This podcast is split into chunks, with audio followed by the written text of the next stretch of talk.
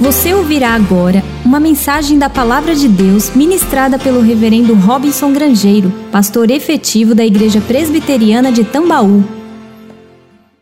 Houve um lançamento de um disco, e se você conhece, se você sabe do que eu estou falando, então você vai ter certeza de que não deve sair de casa, particularmente nessa pandemia, porque você faz parte do grupo de risco, que foi chamado de Vento em Popa.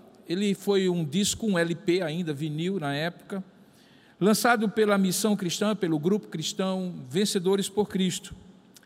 E ele é considerado um divisor de águas porque ele, no seu repertório, contém músicas eh, que naquela ocasião eram uma grande novidade, somente de autores nacionais e com uma certa sonoridade bem brasileira, baseada em músicas e estilos musicais da MPB e que na época não era muito comum, eram músicas de Aristeu Pires, de Sérgio Pimenta, de Arthur Mendes, de Guilherme Kerr, de Nelson Bomilca, de Ederli Chagas. Esse livro, ainda hoje, 30 anos, 40 anos depois, é buscado e, e tocado, você pode inclusive acessá-lo em plataformas de streaming de música como Spotify, por exemplo. Como eu fui alcançado pelo Evangelho em 1980, portanto, apenas três anos depois do lançamento, e naquela época nós não tínhamos essa massificação da chamada música gospel, que faz com que cada música só tenha uma semana, um mês, sabe, no máximo, de, de longevidade, porque logo um outro lançamento, uma outra música é feita.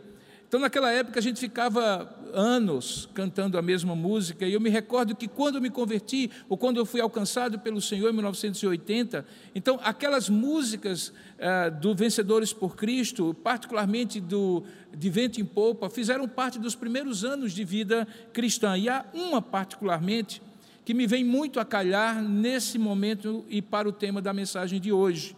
É, eu me lembro bem, é a última faixa do lado B porque se você não sabe o que é um vinil, aquele bolachão lá, tinha um lado e outro, você tinha que virar para ouvir as músicas. A música é de autoria de Sérgio Pimenta e é belíssima, curtinha, linda é, e tem como título Cada Instante. A letra diz assim: Cada instante contigo, Senhor, que passo aos teus pés, eu sou mais feliz. Cada instante contigo, Senhor, é paz em minha alma, suave harmonia do teu grande amor. É paz em minha alma, suave harmonia do teu grande amor. Nesta manhã, o reverendo Tiago levou os nossos olhos a verem a paz, a alegria e a esperança eterna a partir daquela restauração que nos está prometida dos novos céus e da nova terra. Mas hoje à noite eu gostaria de responder a uma pergunta que talvez alguém de vocês ou algum de vocês ficou se fazendo depois da mensagem de hoje, que certamente falou bastante ao nosso coração. É como ter esta paz e esta alegria aqui e agora, em tempos tão desafiadores e tão críticos como esses que nós temos vivido agora. Se é verdade, nós cremos nisso, que a plena paz e a plena alegria está nos reservada nos novos céus e nova terra, como foi ministrado hoje pela manhã. Aqui e agora, enquanto os céus não chegam e essa nova terra não é restaurada, como gozar, vivenciar, ter esta paz e essa alegria que a música de Sérgio Pimenta canta quando diz que é paz em minha alma, suave harmonia do teu grande amor.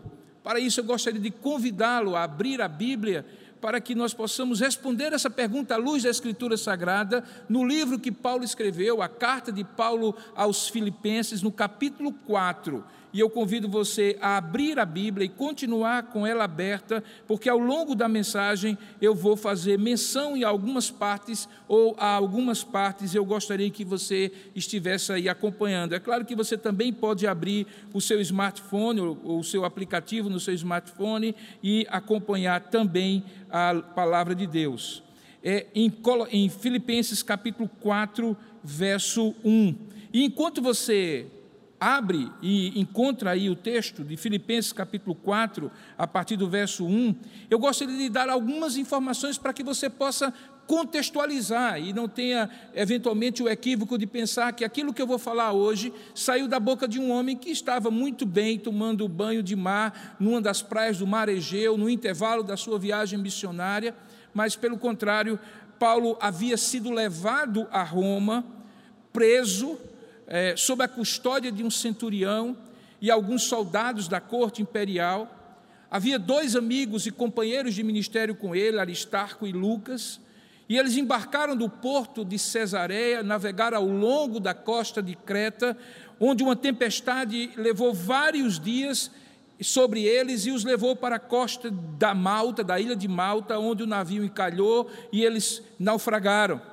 Ali eles tiveram que passar o inverno todo naquela ilha e só depois do inverno navegaram até a Sicília, de lá até a Itália e passaram oito dias naquele início ali do solo italiano, até que depois, trafegando pela famosa Via, Via Ápia, eles chegaram a Roma, onde a primeira coisa que Paulo fez foi convocar os líderes judeus daquela comunidade, judeu como era, para poder justificar-se das acusações que contra ele estavam é, levantando e para a qual ele estava ali para, numa audiência, é, poder ser julgado. Esse é o último registro, por exemplo, que Paulo prega para os judeus, e ali ele passou em Roma dois longos anos, no mínimo, como diz o texto em Atos, capítulo 28, verso 30. Apesar de ele ser um prisioneiro, na verdade, Paulo tinha licença como cidadão romano, visto que o crime dele não era um crime de sangue, a viver numa casa própria que ele tinha que custear, uma casa alugada, e ali ele tinha uma guarda romana que estava ali para que ele pudesse ser eh, guardado numa espécie de prisão domiciliar e com uma certa liberdade para receber visitas e até mesmo para pregar sobre Cristo às pessoas com quem ele tivesse contato. Naquela época já havia um bom número de cristãos em Roma, você vê isso em, Roma, em Romanos capítulo 16, que é escrito antes de Filipenses, em que Paulo já falava de alguns irmãos naquela cidade. E aquele tempo acabou sendo um tempo frutífero. Paulo preso, porém com a boca aberta e livre para pregar o Evangelho. Ele chegou a pregar o Evangelho até mesmo para aqueles guardas que faziam parte do pelotão da guarda pretoriana, que era a tropa de elite do imperador, como diz lá em Filipenses, o próprio texto em Filipenses, capítulo 1, verso 13. E enquanto estava em Roma, Paulo aproveita aquele tempo para escrever as cartas aos Efésios, aos Filipenses, essa carta que nós vamos expor hoje, aos Colossenses e a Filemon. E se você acreditar que foi Paulo que escreveu aos Hebreus, creio eu também que foi nessa época que ele escreveu a carta aos Hebreus. Um tempo, portanto, muito frutífero. Ele recebia colaboradores, era um tempo de prisão, ele não tinha liberdade, certamente, mas ele recebia é, amigos como Timóteo, que tinha caminhado com ele, como Marcos, Epáfras, Tíquico, Demas, Marcos, Onésimo, e inclusive dois deles, Aristarco, que o acompanhou na viagem, e Epáfras, até dividiram a casa e compartilharam voluntariamente da sua prisão, até que um determinado dia chegou uma visita especial, e é sobre ela que eu quero falar, para situar você melhor. O nome dessa visita era Epafrodito. Ele era líder da igreja em Filipos. Essa carta foi direcionada para esta igreja e Epafrodito era líder nessa igreja. Era um amigo e um companheiro muito amado de ministério, Paulo, inclusive, faz essa referência na sua carta. E ele trazia uma generosa oferta que os irmãos daquela região de Filipos, na Macedônia, na Grécia, tinham juntado para ajudar Paulo a custear, custear o seu tempo de prisão domiciliar. Epafrodito tinha viajado 1.300 quilômetros, mais ou menos a distância entre João Pessoa a Teresina. Mas, diferente de carros e aviões disponíveis hoje, ele passou cerca de um mês até chegar e completar esse trajeto, chegando ali a Roma. O motivo de tanto esforço de Epafrodito era porque não apenas ele, mas a igreja em Filipos tinha uma relação com Paulo que era muito peculiar, talvez a igreja mais amada, mais querida, mais afetuosa em sua relação com Paulo. Se você olhar como ela começou, talvez você entenda um pouco. Em Atos capítulo 16, é dito que Paulo estava na Ásia Menor, no meio da sua segunda viagem missionária, e ele queria pregar na região da Mísia e da Bitínia, que fica na Ásia Menor, hoje é a Turquia. Mas diz o texto, lá em Atos capítulo 16, verso 7, que o Espírito de Jesus não o permitiu. E ele então desceu a uma cidade chamada Troade, e lá, de noite, sobreveio a Paulo uma visão. E na visão ele via um varão com roupas da Macedônia, que hoje é uma nação autônoma, independente, mas naquela época era uma região é, da Grécia, e que rogava a Paulo, dizendo assim: passa a Macedônia e nos ajuda. Um apelo para que Paulo fosse para a Europa, cruzasse aquele canal, deixasse a Ásia Menor e fosse para a Europa para pregar o Evangelho. E diz o texto lá no verso 10 do capítulo 16 de Atos que imediatamente Paulo, e aí você encontra ah, Lucas presente também, atravessam para aquele destino juntamente com Silas concluindo que Deus havia agora chamado para que eles pregassem o evangelho naquela região. E ali se inicia a primeira igreja cristã na Europa, conforme a história nos registra. Exatamente a igreja de Filipos. Quando chega no capítulo 16, quando Paulo já está em Filipos, três conversões são narradas. Primeiramente, de uma mulher que era uma rica comerciante de púrpura, chamada Lídia, que se converte no lugar de oração fora da cidade, junto com outras mulheres, e na sua casa começa a congregação em Filipos. A primeira igreja na Europa começa a partir da conversão de uma mulher que abre o seu lar, junta os seus, suas amigas e a sua comunidade para ouvir o evangelho por intermédio de Paulo. O que acontece ali é que depois que aquele aparente sucesso do início começa a ter uma certa oposição, porque o inimigo levanta uma jovem adivinhadora que era possessa de um espírito demoníaco e que tentava adivinhar as coisas, segundo a revelação que aqueles demônios lhe faziam, e que começa a perseguir Paulo e, é, de alguma forma, trazer algum tipo de constrangimento para Paulo, porque para onde Paulo e Silas ia, iam, ela ia e acompanhava e ficava gritando de longe que aqueles homens pregavam Deus, Jesus, a ressurreição, e aquilo tudo causava um constrangimento. Paulo então se vira para aquela jovem e repreende aquele demônio, e aquele demônio sai, aquela moça deixa de fazer isso, e os homens que alugavam aquela moça para fazer esse tipo de coisa tiveram um prejuízo tão grande que se levantaram contra Paulo e Silas e os açoitaram e os levaram à justiça, àqueles que naquela cidade respondiam pela justiça. Eles são então encarcerados e acontece a terceira conversão, que é quando de madrugada, no fundo de uma prisão romana em Filipos, Paulo e Silas cantando, Deus envia um terremoto, abre aquela prisão, e ao abrir aquela prisão, o carcereiro que que dava conta daquela prisão e daqueles prisioneiros com a sua própria vida, porque se algum fugisse, ele tinha que se matar, pega da sua espada e vai se suicidar, e Paulo então manda ele parar, prega o evangelho para ele, aquele homem se converte, cuida de Paulo, leva-o para casa, toda a sua família é batizada, e uma grande história começa ali com a conversão de três pessoas: uma rica comerciante, uma jovem adivinhadora e um carcereiro. É esta igreja que agora, dez anos depois, envia um dos seus líderes, Epafrodito, para trazer uma oferta que foi profundamente apreciada por Paulo. Uma das razões é porque aquela igreja não era das mais ricas, mas era das mais generosas. E até o próprio mensageiro Epafrodito foi um presente de Deus, assim Paulo considerou, porque a ideia da igreja era que Epafrodito ficasse com Paulo, o assistindo, cuidando dele, dando algum tipo de ajuda pelo tempo que fosse. Mas ele acaba adoecendo e, abreviando esse período, Paulo escreve nesse intervalo a carta e envia de volta Epafrodito, de modo que na ida Epafrodito, Epafrodito traz a oferta para Paulo e na volta para Filipos Epafrodito leva a carta.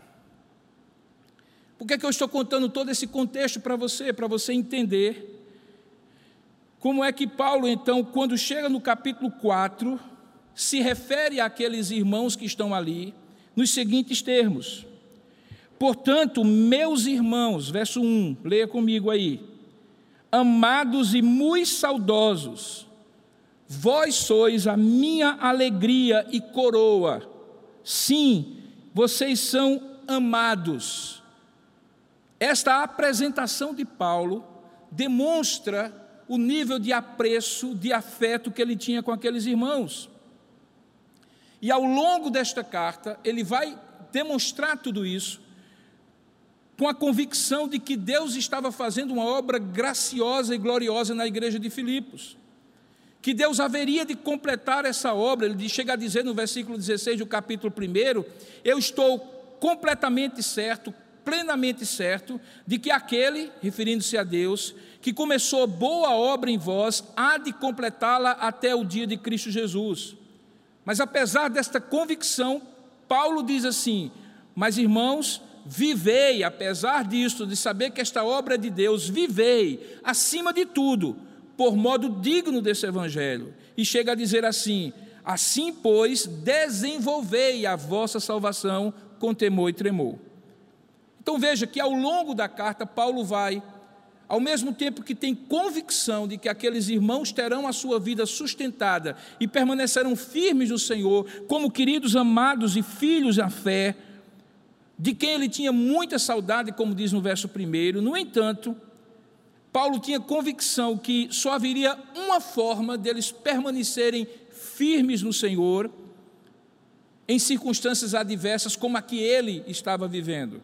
E ele então acaba fazendo sete exortações sobre como viver de maneira é, alegre e em paz em meio a verdadeiros desafios e situações críticas como ele é, estava vivendo. Paulo então vai, ao longo do texto, dar sete, sete conselhos ou exortações, das quais, obviamente, eu não vou falar de todas, vou passar por todas, mas vou me focar em duas: a paz e a alegria, para que, de fato, essa atitude se tornasse para aqueles homens uma forma de viver a vida cristã no meio da crise com alegria e em paz.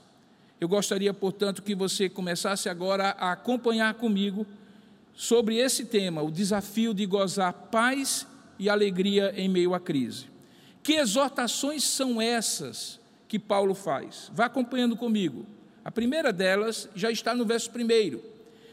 Paulo diz assim que aqueles irmãos deveriam permanecer firmes no Senhor. Depois, no verso 4, ele diz assim: Alegrai-vos sempre no Senhor. Outra vez eu digo: alegrai-vos. Depois, no verso 5, ele diz assim: Seja a vossa moderação conhecida de todos os homens. Ainda depois ele diz assim, no verso 6 agora: Não andeis ansiosos no verso 6 ainda, ele diz que ao invés de eles andarem ansiosos, eles deveriam, por meio da oração, fazer conhecidas a Deus todas as petições e súplicas que eles tivessem. Pouco mais à frente, ele ensina aqueles irmãos que eles também deveriam, nessa caminhada, para ter paz e alegria no momento de crise, ocupar o pensamento deles. Ele diz assim no verso 8: Finalmente, irmãos, tudo que é verdadeiro, tudo que é respeitável, e aí ele usa uma série de virtudes, seja isto que ocupe o vosso pensamento. E quando chega no verso 9, ele resume tudo isso e diz assim: O que de mim aprendestes e recebestes, e ouvistes e vistes em mim, isso praticai. E aí ele dá a garantia e a promessa de que o Deus de paz estará convosco. Como eu falei, eu não vou falar sobre tudo isso, mas eu gostaria de focar na segunda exortação, em primeiro lugar, que é quando Paulo diz que aqueles irmãos deveriam alegrar-se sempre no Senhor. Veja aí o verso 4: Alegrai-vos sempre no Senhor, outra vez digo, alegrai-vos. Obviamente que o apóstolo Paulo, falando de uma prisão, não tinha em mente que aquela alegria que ele estava falando seria uma alegria festiva daquela gargalhada solta, daquele momento de comemoração, aquela coisa eufórica. Ele certamente tinha em mente um outro tipo de alegria, uma alegria mais serena, uma alegria mais íntima, um certo contentamento, relacionado intimamente com a paz que se sente no coração na presença de Deus. Os comentaristas dizem que certamente Paulo queria saturar as mentes e os corações dos filipenses com esse espírito de alegria. Por isso, as palavras alegria e regozijo se repetem não menos do que 16 vezes nessa epístola. Nenhuma outra epístola de Paulo tem essas duas palavras usadas mais frequentemente. Chega ao ponto de um dos comentaristas, Bengel, cunhar uma frase em latim que tenta resumir esse argumento de Paulo de que deveriam os filipenses se alegrar sempre no Senhor ele diz assim em latim: summa epistolae gaudel gaudete, ou seja, a essência dessa epístola é: eu me alegro, Paulo, alegrem-se também vocês, filipenses. De fato, Paulo se alegra, e ele se alegra na, talvez na circunstância mais difícil pela qual ele haveria de passar, porque ele estava preso, esperando um julgamento da corte romana ainda que com uma certa liberdade de receber pessoas, mas com a certeza de que uma decisão desfavorável a ele implicaria em morte, porque não haveria mais uma corte de apelação. Ele já havia apelado para César e ali era a última instância. Se decidissem que ele tinha cometido o crime de sedição e de rebelião contra o império, que era a acusação, ele haveria de ser morto, como de fato foi anos depois, mas não naquela ocasião.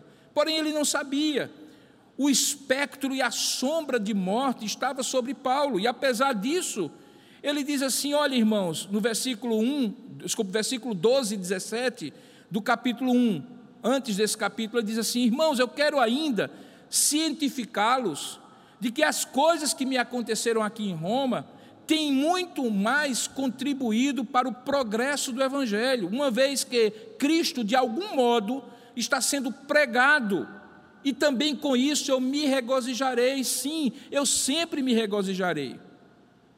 Portanto, aquela alegria que Paulo estava falando era uma alegria sobrenatural, não tinha a ver com as circunstâncias favoráveis. Algo que, por exemplo, se exige de nós nesse momento, que também estamos reclusos, que também estamos à mercê de circunstâncias que não controlamos, que não temos tempo para celebrar e nem ocasião, nem oportunidade e talvez nem ânimo, e de certa maneira nem direito de aglomerar-se para uma celebração de uma alegria festiva, porém, Paulo diz que nós devemos nos alegrar, é a mesma alegria que agora. Ele menciona repetidas vezes como uma alegria indizível, inescrutável, inexplicável, gloriosa. É a grande alegria cristã que não depende de circunstâncias externas, que emana, vem de dentro do coração daquele prisioneiro que vivia noite e dia encarando um soldado na sua porta,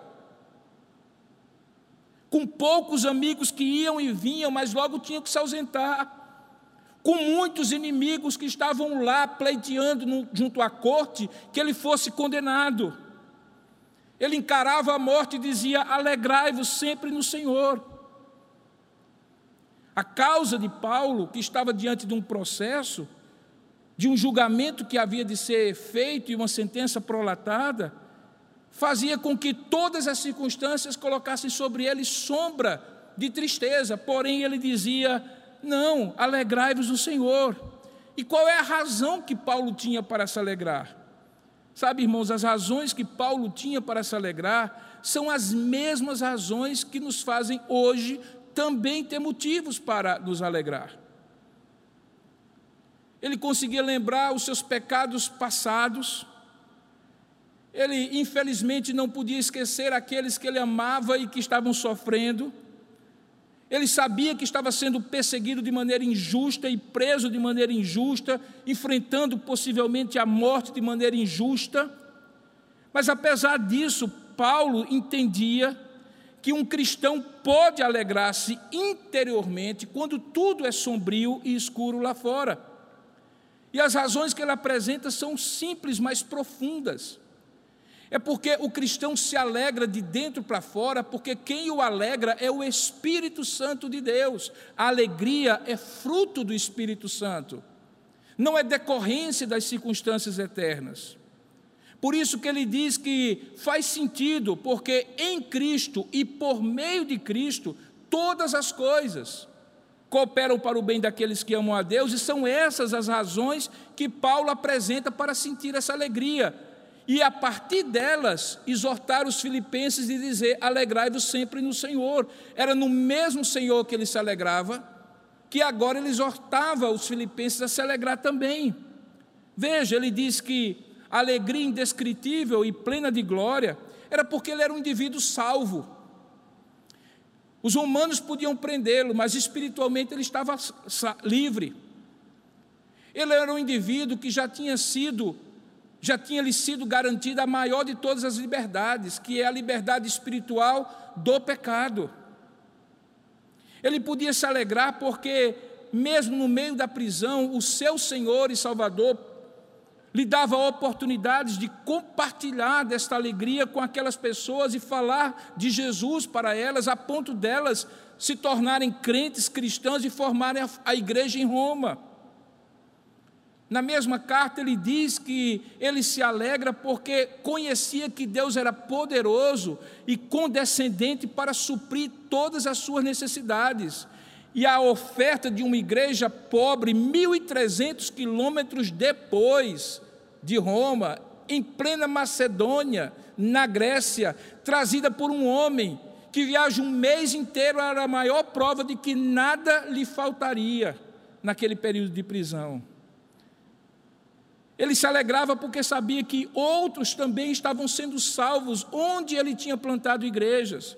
E a grande alegria de Paulo não era plantada neste mundo, era firmada em Cristo. Daí porque ele começou dizendo que eles deveriam permanecer firmes em Cristo. A ideia lá é de uma estaca que é colocada sobre uma superfície e firma qualquer coisa que é amarrada a ela, como uma tenda. Ele está dizendo que essa tenda, que é a alegria, que muitas vezes se alterna em momentos de grande exaltação, exultação, quando a tenda se infla desta alegria, ou de momentos de tristeza pelas circunstâncias que são vistas e enfrentadas, quando a tenda murcha, no entanto, ela está firme, expandida ou retraída, por causa de estar no Senhor. E aí ele repete: alegrai-vos sempre no Senhor, não nas circunstâncias.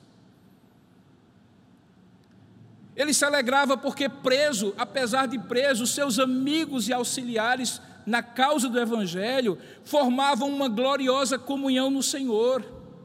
Assim como nós, separados, onde quer que nós estejamos no mundo inteiro, porque certamente esse culto está sendo é, assistido, participado, transmitido, e pessoas podem assistir em qualquer lugar do mundo, forma toda essa aglomeração de pessoas uma comunhão de irmãos que em Cristo podem gozar dessa alegria e compartilhar dessa alegria em Cristo.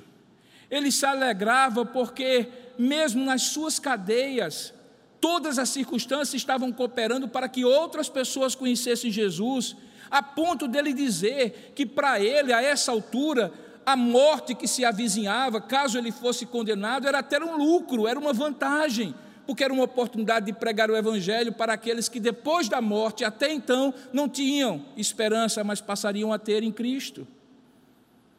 Então, por isso é que os filipenses são exortados a Paulo, por Paulo, a meditar nessas coisas e se alegrarem, sim, se alegrarem sempre, sempre. Ah, irmãos, não é um absurdo, não é alienação, não é babaquice, não é absolutamente nada disso quando um cristão diz, numa circunstância como essa que ele está passando, que o seu coração está alegre. Não é a euforia, porque as pessoas pensam que a alegria é só o coração eufórico. Não, é aquele contentamento íntimo, sabendo que Deus está no controle, que nada está fugindo do controle dele que ele não está fazendo isso por alguma outra razão que não seja glorificar o seu nome. E transformar a nossa vida e nos dá a oportunidade de compartilhar na hora da crise que sim é possível se alegrar e estar em paz, apesar das circunstâncias. Mas às vezes, mesmo firme, o coração do cristão é tentado a ficar amargo, expelindo hostilidade a todos ao seu redor. E é por isso então que Paulo faz uma admoestação logo depois. Ele diz assim: Olha, vocês procurem demonstrar moderação. A palavra moderação aqui é a mesma que se repete cinco vezes no Novo Testamento, mas só aqui ela é traduzida por moderação.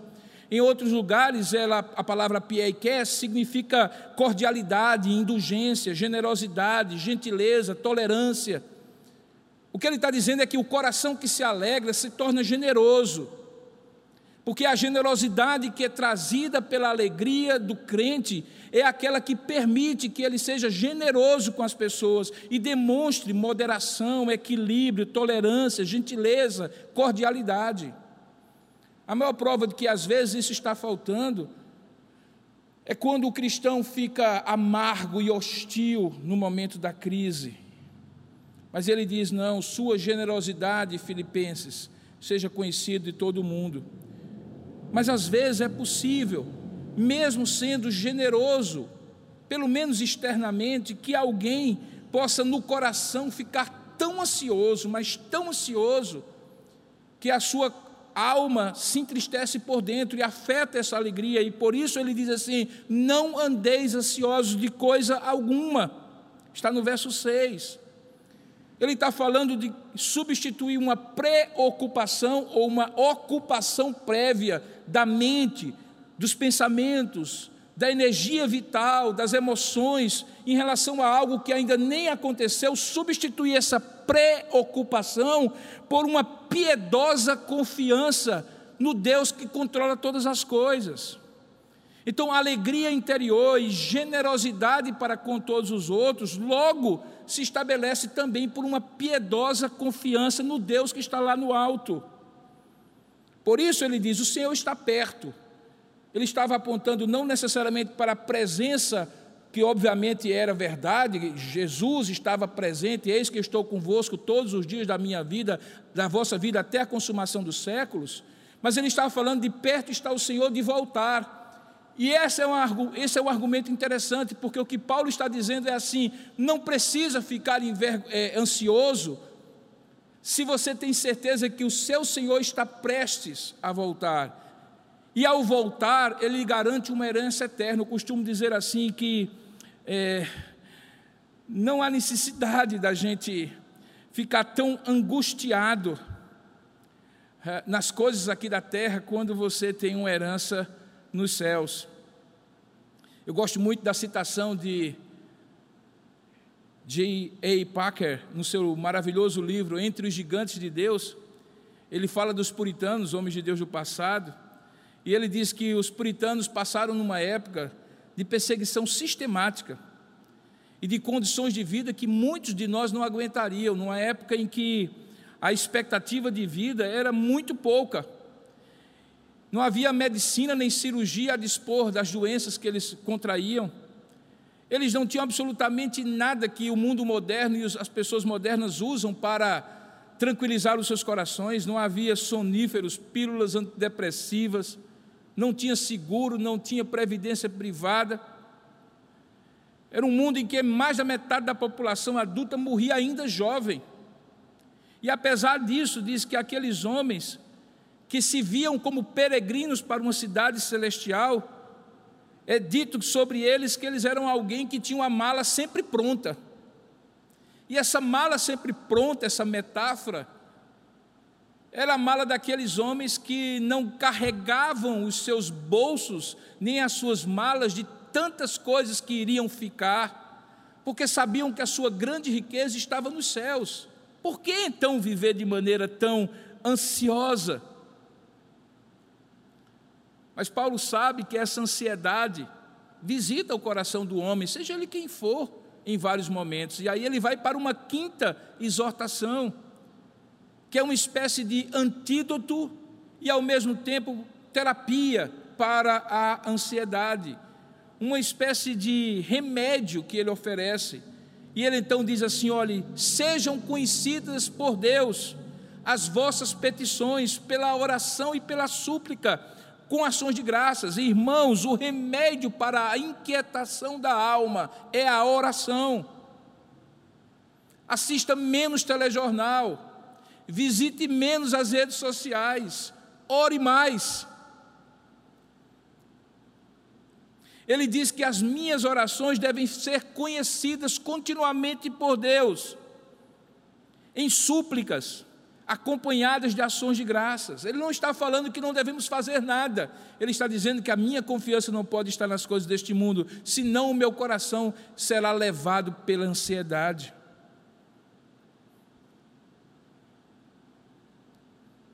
Ao final, na sexta exortação, o apóstolo Paulo fala de ocupar o pensamento, porque ele sabe, como diria alguns depois, que os pensamentos, a cabeça vazia é a oficina do diabo. E ele diz então: ocupe o vosso pensamento.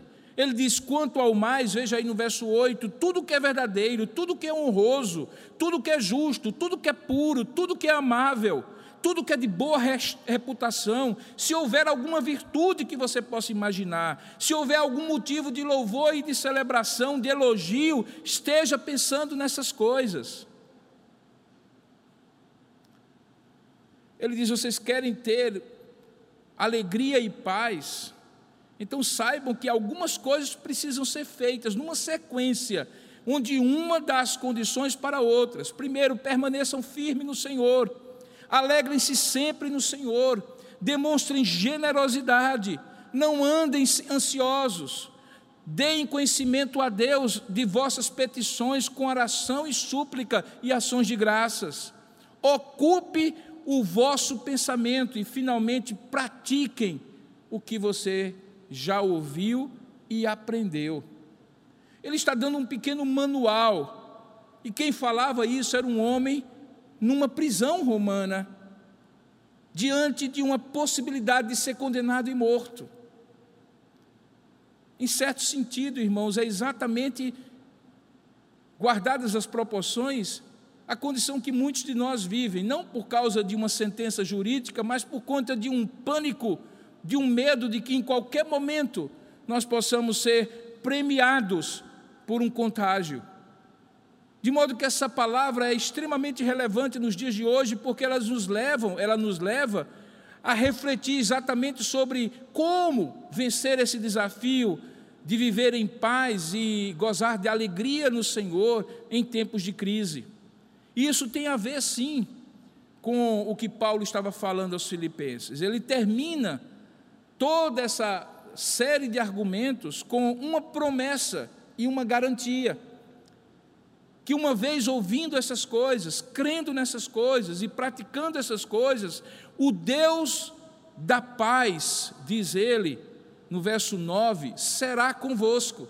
Ele já havia dito no verso 7: Pois a paz de Deus, que excede todo entendimento, que vai para além de qualquer lógica racional, guardará o vosso coração e a vossa mente em Cristo Jesus e como decorrência disso, a paz e a alegria poderão ser vivenciados mesmo em tempos de crise.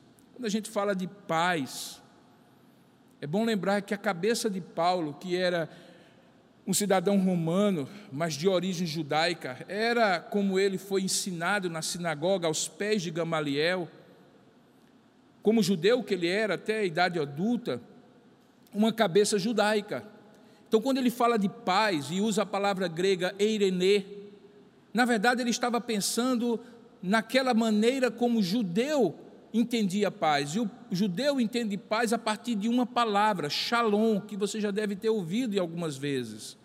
E muitas pessoas pensam que essa palavra shalom é equivalente à palavra paz. Paz, aqui em português ou noutra língua moderna. Não, na verdade não. Quando um judeu fala de shalom, ele está pensando num grande guarda-chuva, como eu gosto de comparar, imenso guarda-chuva, que acompanha a sua vida em cada circunstância, e esse guarda-chuva, debaixo do qual você tem não apenas proteção, mas também tem serenidade, cuidado, provisão, direção, providência divina, é a shalom de Deus para você. É o bem-estar geral pelo qual Deus guarda a sua vida e o abençoa, mesmo em tempos de crise.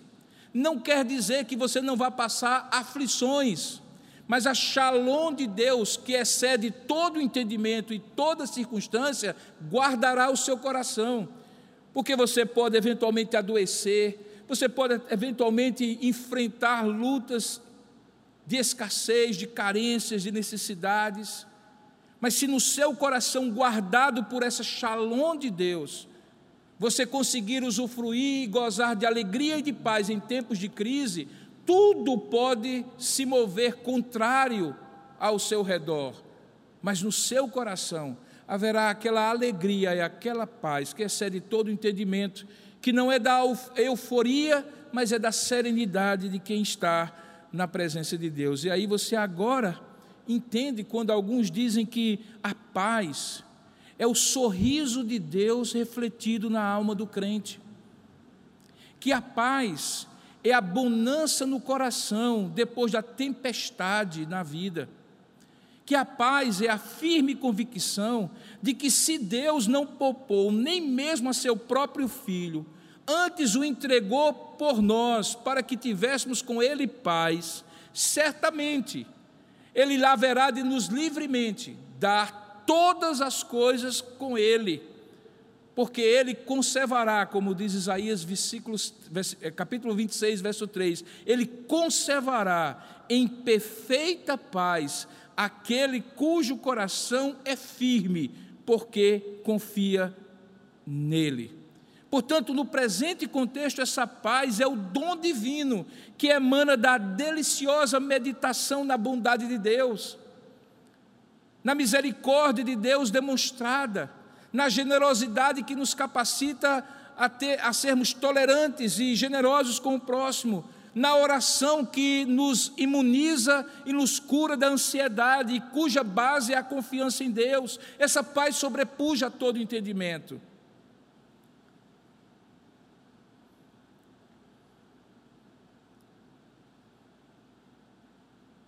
Eu sempre tento me lembrar, irmãos, do que alguém me falou há muito tempo, quando eu estava começando o ministério, sobre o que deveria ter eu na mente a cada domingo, quando estivesse pregando para as minhas ovelhas. Essa pessoa me falou assim: olha, pregue no domingo à noite, de modo que os crentes sintam que o que você falou pode ser vivido na segunda-feira pela manhã senão você vai ter pregado apenas teoria e não prática. Eu acho que Paulo estava ali dizendo para aqueles irmãos em, em Filipos o que eles precisavam viver na segunda-feira, porque ele estava vivendo na segunda-feira. Daí, muitos de vocês, certamente os que frequentam a igreja de Tambaú ou participam conosco pelas transmissões de cultos, devem se lembrar quando costumávamos estar juntos neste lugar, aqui na IP Tambaú, e que nos faz tão saudosos e desejosos de que isso acabe logo e a gente possa estar junto, que ao final de sermões como esse que eu estou pregando, normalmente eu pergunto assim: Bom, agora o que que tudo isso tem a ver com você amanhã de manhã?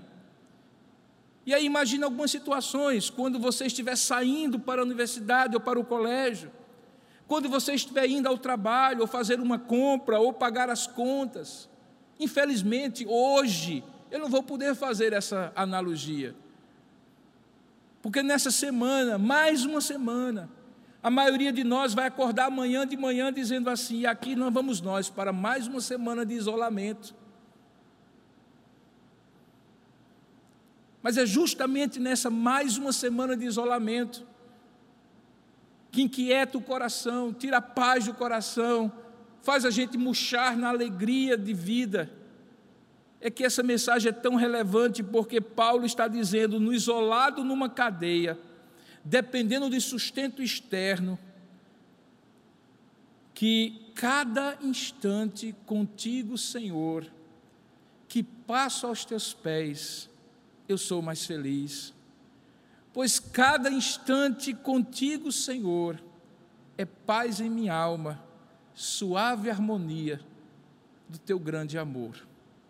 O meu desejo, especialmente nesse momento que nós vamos ouvir essa música cantada pelo pastor Kilven, é que você entenda que a paz e a alegria que Paulo estava vivendo e que você é convidado, desafiado a viver, independe das circunstâncias. E também não precisa ser algo que você só vai experimentar no novos céus e nova terra, mas que você pode experimentar no dia a dia, no aqui e no agora, desde que você se lembre de ficar firme no Senhor, como Paulo exorta, de tendo firmado o seu coração no Senhor, você praticar o exercício de alegrar-se sempre no Senhor e não nas circunstâncias. Que isso gere no seu coração a generosidade para os outros, para que ao seu redor as coisas fiquem mais leves e menos pesadas. Que se por acaso isso for tão estressante para você, que externamente funcione, mas no seu coração deixe um resíduo de ansiedade, o remédio para isso é dar conhecimento a Deus em oração, das suas petições, das suas súplicas e das suas ações de graças. E que seja isso tudo, e mais tudo que for respeitável, justo, honesto, se houver alguma virtude de pureza, que ocupe o seu pensamento, encha a sua mente destas coisas, e seja muito ou pouco o que você já sabe de Deus, da Sua palavra, você pratique o que você aprendeu em momentos de crise como esse. O desafio de viver a paz e a alegria em momentos de crise foi vencido por Paulo. Ele ensinou isso aos filipenses. E hoje à noite eu compartilhei com você, para que possamos cantar como podemos cantar, mesmo aqueles que não conhecem acompanhar a beleza dessa melodia, dessa canção, que cada instante contigo, Senhor, que passo aos teus pés, é paz em minha alma, suave harmonia, porque eu sou mais feliz cada instante contigo, Senhor. Que Deus o abençoe e que você aproveite esse momento desta canção para gozar da paz e da alegria que estão disponíveis para você nesses tempos de crise. Logo depois da música, eu gostaria de orar com você e por isso eu gostaria que você permanecesse aí, firme e forte, até a música acabar e nós orarmos juntos e pedirmos a Deus que essa realidade seja vivenciada acima das circunstâncias que nós estamos enfrentando. Vamos ouvir esta música antiga, mas cuja mensagem é belíssimo, sem dúvida alguma. Cada instante contigo,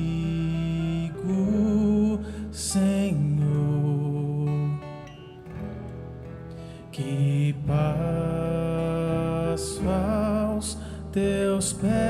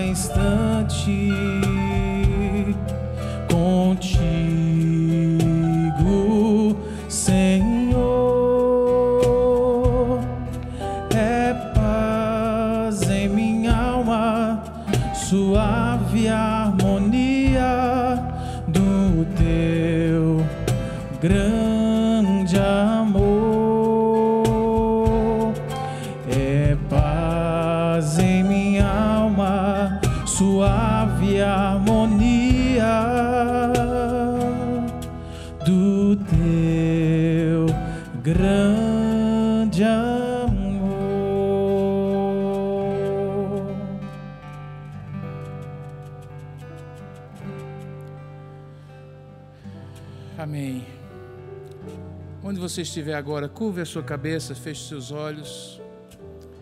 Eu gostaria de orar com você e orar por você agora.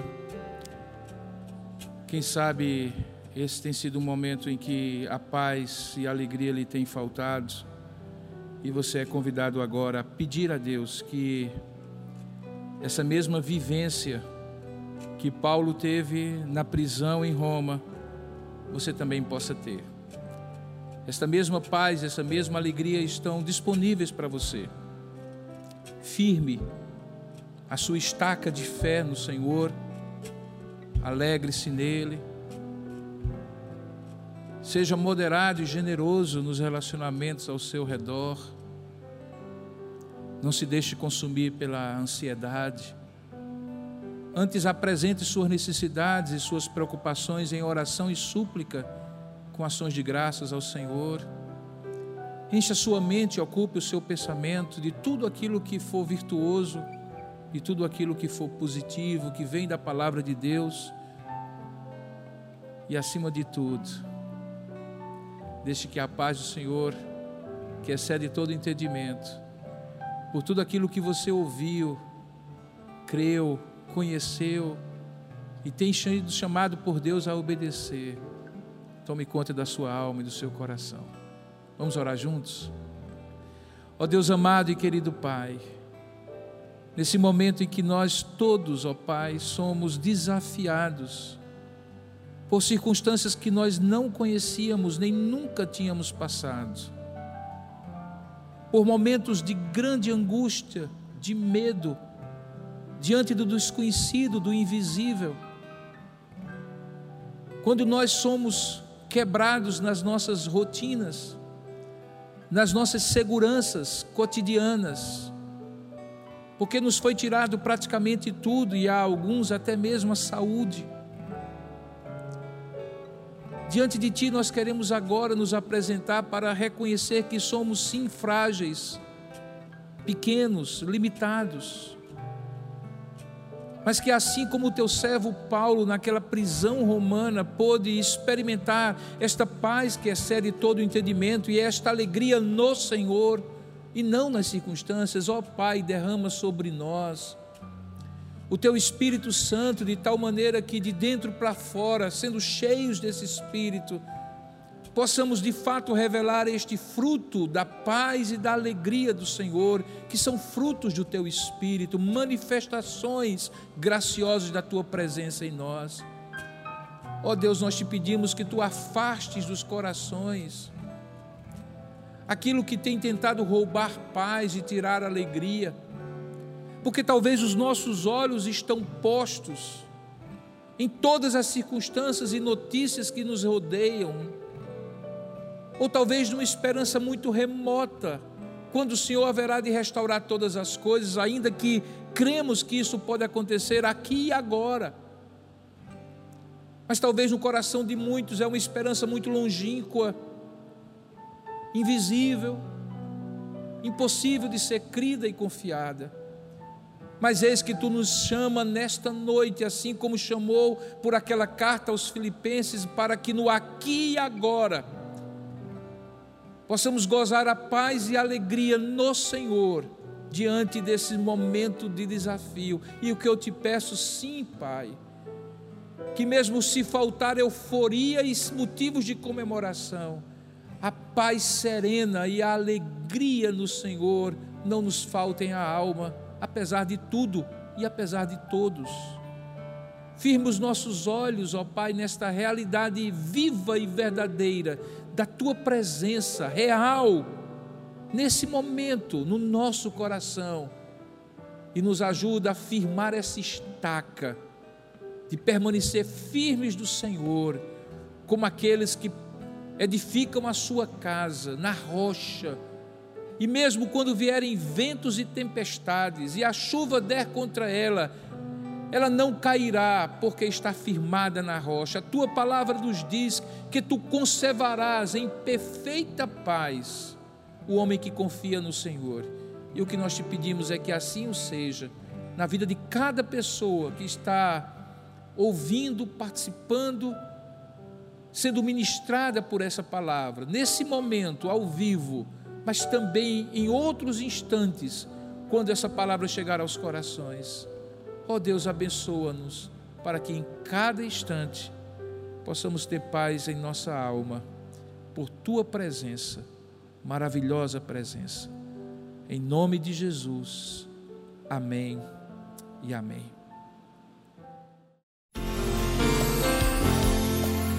Você encontrará mensagens como esta, além de outros conteúdos e informações, nos canais oficiais da Igreja Presbiteriana de Tambaú no Facebook, Instagram e YouTube. Deus abençoe sua vida.